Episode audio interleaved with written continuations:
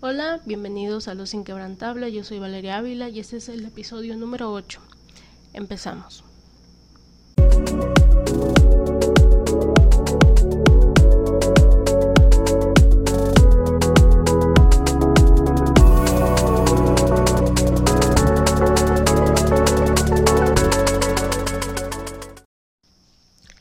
Hace ya un tiempo estaba leyendo la Biblia y de pronto llegué a esta parte donde Dios está hablando a través del profeta Jeremías y le está diciendo al pueblo de Israel que dejen los malos caminos, que regresen a, a, los caminos de Él, que mejoren sus caminos, que mejoren todo lo que están haciendo porque están yendo por un mal camino.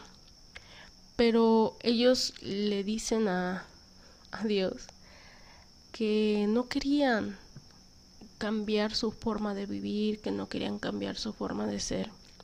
A mí me impresionaba porque yo decía en mi mente cómo, cómo puede pasar todo esto, cómo es posible que, que Dios está hablándoles directamente a través del profeta Jeremías y, tiene todavía misericordia de ellos y ellos simplemente dicen que no, que su corazón es malo y que ellos van a seguir viviendo de esa forma.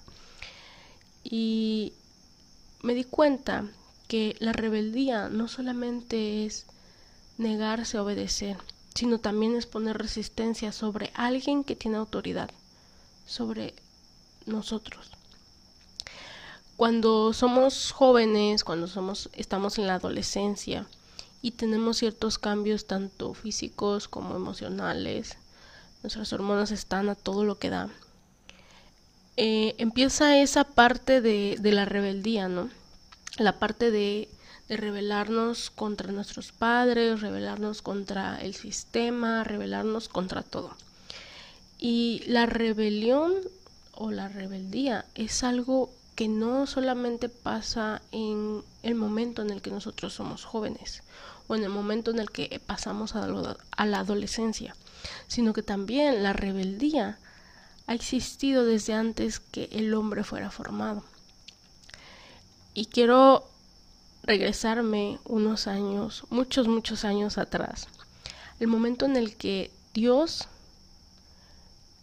ha estado siempre en el cielo, pero Lucifer, el ángel que era de hermoso semblante, que era muy inteligente y que estaba a cargo de la alabanza, de pronto decidió que quería ser igual a Dios y se rebeló en contra de todo lo que Dios había establecido y dejó su rango, dejó su trabajo a un lado y empezó a convencer a los ángeles de rebelarse contra Dios de hacerles creer que ellos podían ser igual a Dios. En el momento en el que Dios supo todo esto y vio que Él estaba haciendo algo en contra de Él, y no solamente que estaba en contra de Él, sino que estaba cambiando y revelando a todo lo que había sido establecido, porque todo tenía un orden, todo tenía un porqué, todo tenía un propósito. Pero de pronto él dice, ¿sabes qué? Yo soy mejor que tú. Y yo puedo hacer las cosas mejor que las que tú las estás haciendo. Y es ahí cuando se revela, pero no solamente se revela, sino que se convence a otros ángeles de irse con él. Y es aquí cuando él se lleva la tercera parte de los ángeles y ahora es conocido como Satanás. Pero no solamente dejémoslo ahí, la rebelión ha avanzado más y podemos verlo también con Eva. Cuando ella decide ceder a la ambición egoísta, yendo en contra de lo que Dios había establecido.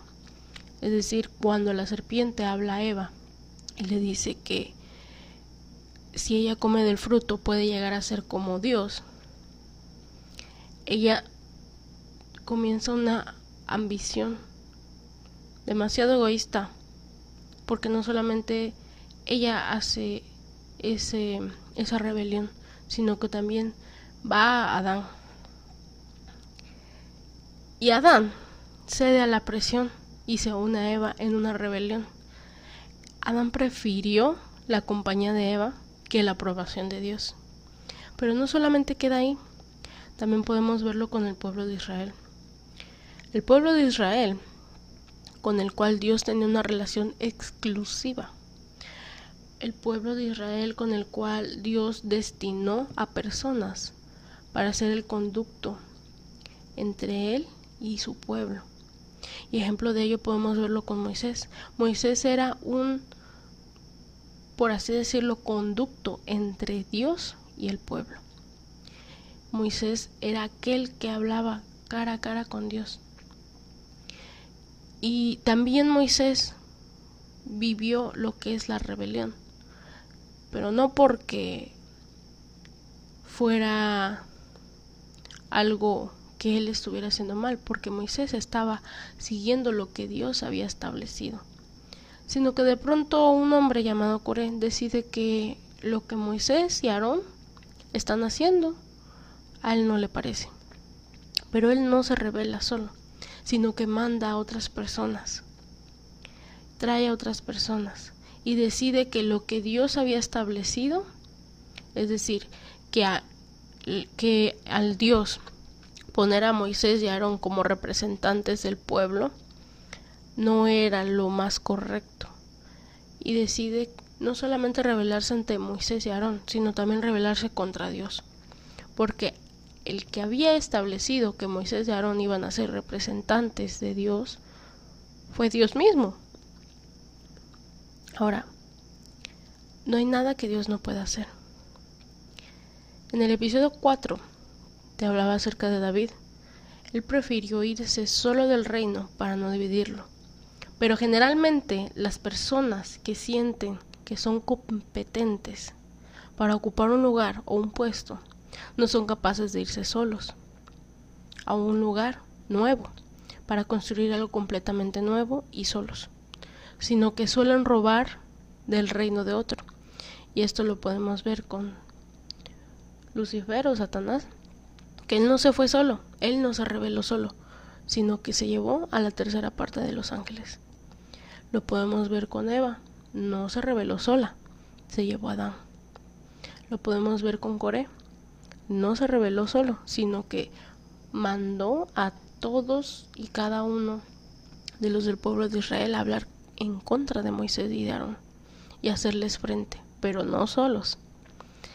Y lo que distingue a David de Adán de Eva, de Satanás y de Coré, es que él prefirió irse solo para no dividir el reino. Y prefirió irse a un lugar nuevo y prefirió hacer las cosas desde cero. Y esa es la pequeña diferencia entre ellos dos. Ahora, en este episodio quiero enfocarme en el capítulo 18 del libro de Jeremías. Todo acontece cuando el pueblo de Israel empieza a alejarse de Dios. Se olvida de él y Dios manda al profeta Jeremías para observar el proceso que un alfarero hace con el barro. Y Jeremías comienza a observar que ve como eh, el alfarero está en la rueda haciendo el barro y de pronto la vasija que estaba haciendo se rompe y él vuelve a hacer otra. Y le dice Dios, ¿acaso no puedo hacer yo lo mismo? Porque no hay nada que Dios no pueda hacer. Dios puede cambiar al pueblo. Entonces Dios manda a Jeremías a hablarle a Judá y a Jerusalén y de pronto Dios les dice, tengo que corregirlos porque están mal, están yendo por mal camino. Necesitan cambiar, necesitan reivindicarse a los buenos caminos, reivindicarse a mis caminos. Pero ellos deciden que lo que Dios les estaba diciendo no les importaba y le dicen el pueblo de Israel al profeta Jeremías, quien era el representante, y a Dios mismo. ¿Sabes qué? Muchas gracias, pero preferimos este mal camino y seguiremos aquí. Nuestros corazones son malos, sí, pero así queremos seguir viviendo. Y es en ese momento en el que Dios ya había establecido que si ellos se arrepentían y ellos venían a sus caminos, al buen camino, y dejaban todo lo que sus malos corazones estaban haciendo, él iba a cambiar la dirección de lo que pensaba hacer con ellos, porque él pensaba hacer juicio sobre ellos, pensaba traer eh, cosas malas para ellos. Pero si ellos se arrepentían y se apartaban de sus caminos, Él iba a cambiar la dirección de lo que pensaba hacer. Pero a ellos no les importó, ellos prefirieron seguir en ese mal camino, prefirieron seguir viviendo de la forma en la que estaban viviendo. ¿A Dios le dolía? Claro que sí. Y aún así, aún en este momento, a Dios le duele. Cuando Él trata de corregirnos y decirnos, sabes que el lugar por, en el que, por el que estás yendo no es el correcto porque a los hombres cualquier camino nos parece correcto, cualquier camino nos parece justo y cualquier camino nos parece que es el mejor para nuestras vidas. Pero Dios conoce nuestros corazones, Dios conoce nuestras vidas, Dios nos creó, Él sabe qué es bueno para nosotros y qué es malo para nosotros. Y hay momentos en los que Dios interviene y nos dice, ¿sabes qué, hijo mío? Estás yendo por un mal camino. Arrepiéntete para que yo no traiga un juicio sobre ti. Arrepiéntete para que puedas regresar a mis caminos, para que yo pueda hacer proezas sobre tu vida, para que yo pueda hacer cosas buenas en tu vida, para que yo pueda bendecirte, para que yo pueda traer bendición sobre tu vida. Pero muchas veces hacemos lo mismo que el pueblo de Israel, le decimos, muchas gracias, te agradezco tus palabras, te agradezco tu consejo, pero yo prefiero seguir aquí en este camino. Y si tú no te arrepientes, si no nos arrepentimos, Dios no va a cambiar la dirección de lo que piensa hacer en nosotros. Si estamos yendo por un mal camino, va a ser una dirección hacia un camino malo, hacia un camino de destrucción, porque Dios es nuestro Padre y Él quiere lo mejor para nosotros. Pero muchas veces nosotros no queremos lo que Dios quiere y preferimos sufrir, preferimos vivir de una forma en la que no solamente no es agradable a Dios, sino que también nos está destruyendo cada día. Sin arrepentimiento, el juicio va a continuar sobre nosotros. Dios quiere hacer el bien a cada uno de nosotros, pero Él hace el bien dependiendo la obediencia del que está involucrado. Dios puede hacer el bien, Dios puede hacer el mal. Dios es un Dios justo. Dios no es un Dios que de pronto dice, ¿sabes qué? Pues sí te portaste mal, pero pues igual te voy a dar lo que tú quieras. No, él no es un padre alcahueta, como muchos de los papás que hay hoy en día. Yo recuerdo que cuando era niña, yo crecí como hija única, aunque no lo soy, pero crecí como si fuera hija única. Yo me acuerdo que mi papá me daba a veces cosas, aunque yo no me portara bien y mi mamá, no, es que la estás alcahueteando, esto y el otro y aquello. Y mi mamá era como la que decía, no, si se portó mal, no le podemos dar esto, porque se portó mal. Y mi papá, ay, ya que tiene, que no sé qué, si nada más es ella y que no sé qué. Pero con el tiempo me di cuenta, yo me acuerdo que en ese momento yo decía, ay, mi mamá es bien mala conmigo. Pero después, cuando yo crecí, yo dije, qué bueno que mi mamá fue así conmigo. Porque gracias a lo que mi mamá hizo, ahora yo puedo ser así de esta forma, o yo puedo hacer esto, yo puedo hacer el otro, yo puedo hacer aquello. Y es en ese momento en el que nos damos cuenta que sí puede tener mano firme contra nosotros a veces Dios, pero es para nuestro bien. No es para que no nos quiera ver felices o nos quiera ver en tristeza, en agonía, no, es porque quiere vernos bien y porque nos quiere ver bien nos tiene que corregir. No nos puede dejar a la deriva porque eso cualquier persona lo puede hacer, pero solamente Dios es aquel que está dispuesto a buscarnos en cada momento y que no importa lo que estemos pasando, no importa cuánto hayamos pecado, Él siempre está con las manos abiertas para ayudarnos, Él siempre está con las manos abiertas para recibirnos, para darnos amor, para cambiar nuestra forma de ver la vida, para cambiar nuestra vida en sí mismo. Y no importa lo que hayamos hecho, no importa cuánto nos hayamos alejado de Él, no importa qué hayamos hecho, Él siempre está ahí esperando con los brazos abiertos a que nosotros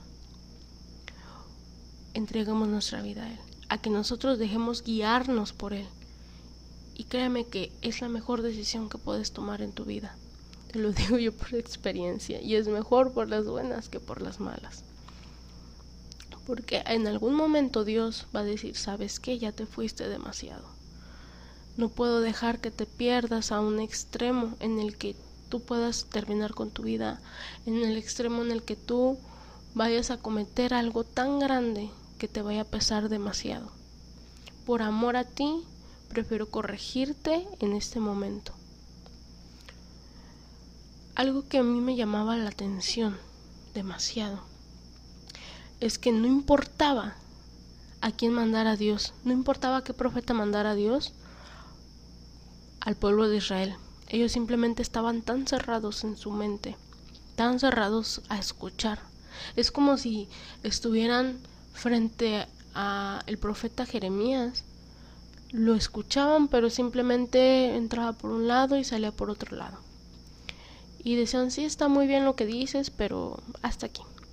Tanto fue el que el pueblo de Israel cerró su mente, sus oídos, que querían matar al profeta Jeremías, porque decían que los, los profetas que había en ese lugar no les, no les profetizaban cosas como él profetizaba, porque todos les profetizaban cosas buenas, pero el problema era que esos profetas profetizaban de su boca, no profetizaban lo que Dios decía, y de pronto venían esos profetas y decía, así dice el Señor, cuando el, el Señor no decía nada.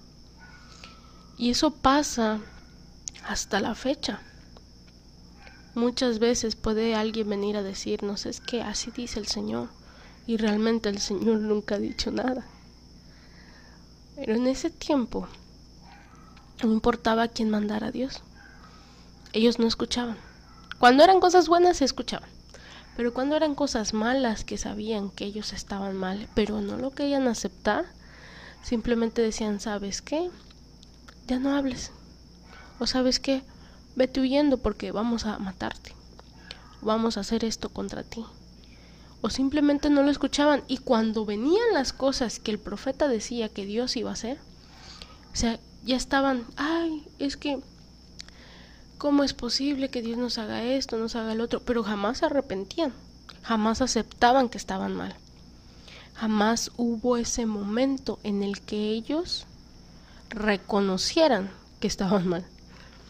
Y me resulta muy chistoso porque no solamente pasó en esa época, sino que pasa hasta nuestros días, en la actualidad. Muchas veces, y me incluyo, muchas veces no queremos aceptar que estamos mal. Y es algo que a mí, a, mí personalmente me ha pesado mucho, porque yo me costaba demasiado aceptar que estaba mal me podía decir toda la gente que yo estaba mal, pero a mí no me importaba. Yo decía, no, esto no está bien. Pero cuando Dios vino y me tocó y me dijo, ¿sabes qué, hija mía? Estás mal en esto. Y cuando, cuando Dios vino y, y hizo eso conmigo y me dijo, estás mal en esto, ya no hubo necesidad de que nadie más me dijera, y Dios tocó mi vida y Dios habló a mi vida. Y yo dije, wow, le hubiera hecho caso a todas las personas que me dijeron que estaba yo mal. Pero solamente con cosas extraordinarias es que a veces llegamos a entender y a veces ni aún así, a veces ni aún así, Dios puede estar diciéndonos estás mal, cambia tu vida, estás mal, eh, reivindícate, acércate a mí otra vez, no tengas miedo, no sufras, em, no estés en depresión, no te desanimes, yo estoy contigo y no lo entendemos. No entendemos que Dios está con nosotros y aunque hagamos lo que hagamos, aunque digamos lo que digamos, si nosotros nos arrepentimos, Dios va a estar ahí con los brazos abiertos a escucharnos, a darnos ese apoyo, a estar incondicionalmente con nosotros. Y aunque todo el mundo nos deje, aunque todo el mundo nos abandone, Él siempre va a estar con nosotros. Y eso viene en la Biblia, es bíblico, no lo digo yo, es bíblico. La Biblia dice, aunque tu padre y tu madre te dejaren, con todo Jehová me recogerá. Y qué impresionante es esa palabra, cuando yo la leía, yo dije, ay, pues mi papá y mi mamá me abandonan, pues Dios me va a sustentar, Dios me va a proteger. Pero no solamente es tu papá o tu mamá, sino cualquier persona, cualquier persona que te abandonen, sean tus amigos, el novio, el esposo, quien sea, cualquier persona. Dios siempre va a estar ahí. Dios siempre está con nosotros en cada momento, en cada lugar. Que nosotros no quieramos acercarnos a Él es una historia muy distinta. Pero créanme, Dios está ahí esperándote a que tú voltees su mirada, tu mirada a Él. Y Él te va a recibir con los brazos abiertos siempre y cuando tú te arrepientas verdaderamente. Dios está dispuesto a bendecirnos, pero en nosotros está la decisión de arrepentirnos de nuestros pecados, para que Él pueda transformarnos y hacernos una mejor persona, hacernos una nueva criatura y solamente en Él hay esa transformación. No me va a cambiar un hombre, no me va a cambiar una mujer. Un ser humano no puede cambiar a otro ser humano, pero Dios puede cambiarnos, porque así como llevó a Jeremías a ver el proceso que el alfarero hacía con el barro, así somos nosotros. Somos como el barro cuando Dios nos está transformando. Él puede transformarnos las veces que sean necesarias hasta que nosotros seamos una pieza perfecta, una pieza que no tenga grietas, una pieza que no esté sucia, una pieza que no esté deforme. Hasta que seamos una pieza perfecta, Dios nos va a ir transformando y nos va a ir transformando y nos va a ir capacitando hasta el, momento en el que lleguemos a ser perfectos. Va a costar mucho, sí, pero todo vale la pena. En Dios todo vale la pena. Créanme que es algo que yo he vivido, que he experimentado y es la mejor decisión que he tomado en mi vida. Y bueno, este fue el episodio. Espero que les haya gustado. Pueden seguirme en Facebook e Instagram como Luz Inquebrantable. Espero que se la pasen muy bien. Ya estamos en diciembre. Ya solamente falta un episodio para terminar el año. Espero que se la pasen bien. Cuídense mucho. Hasta la próxima.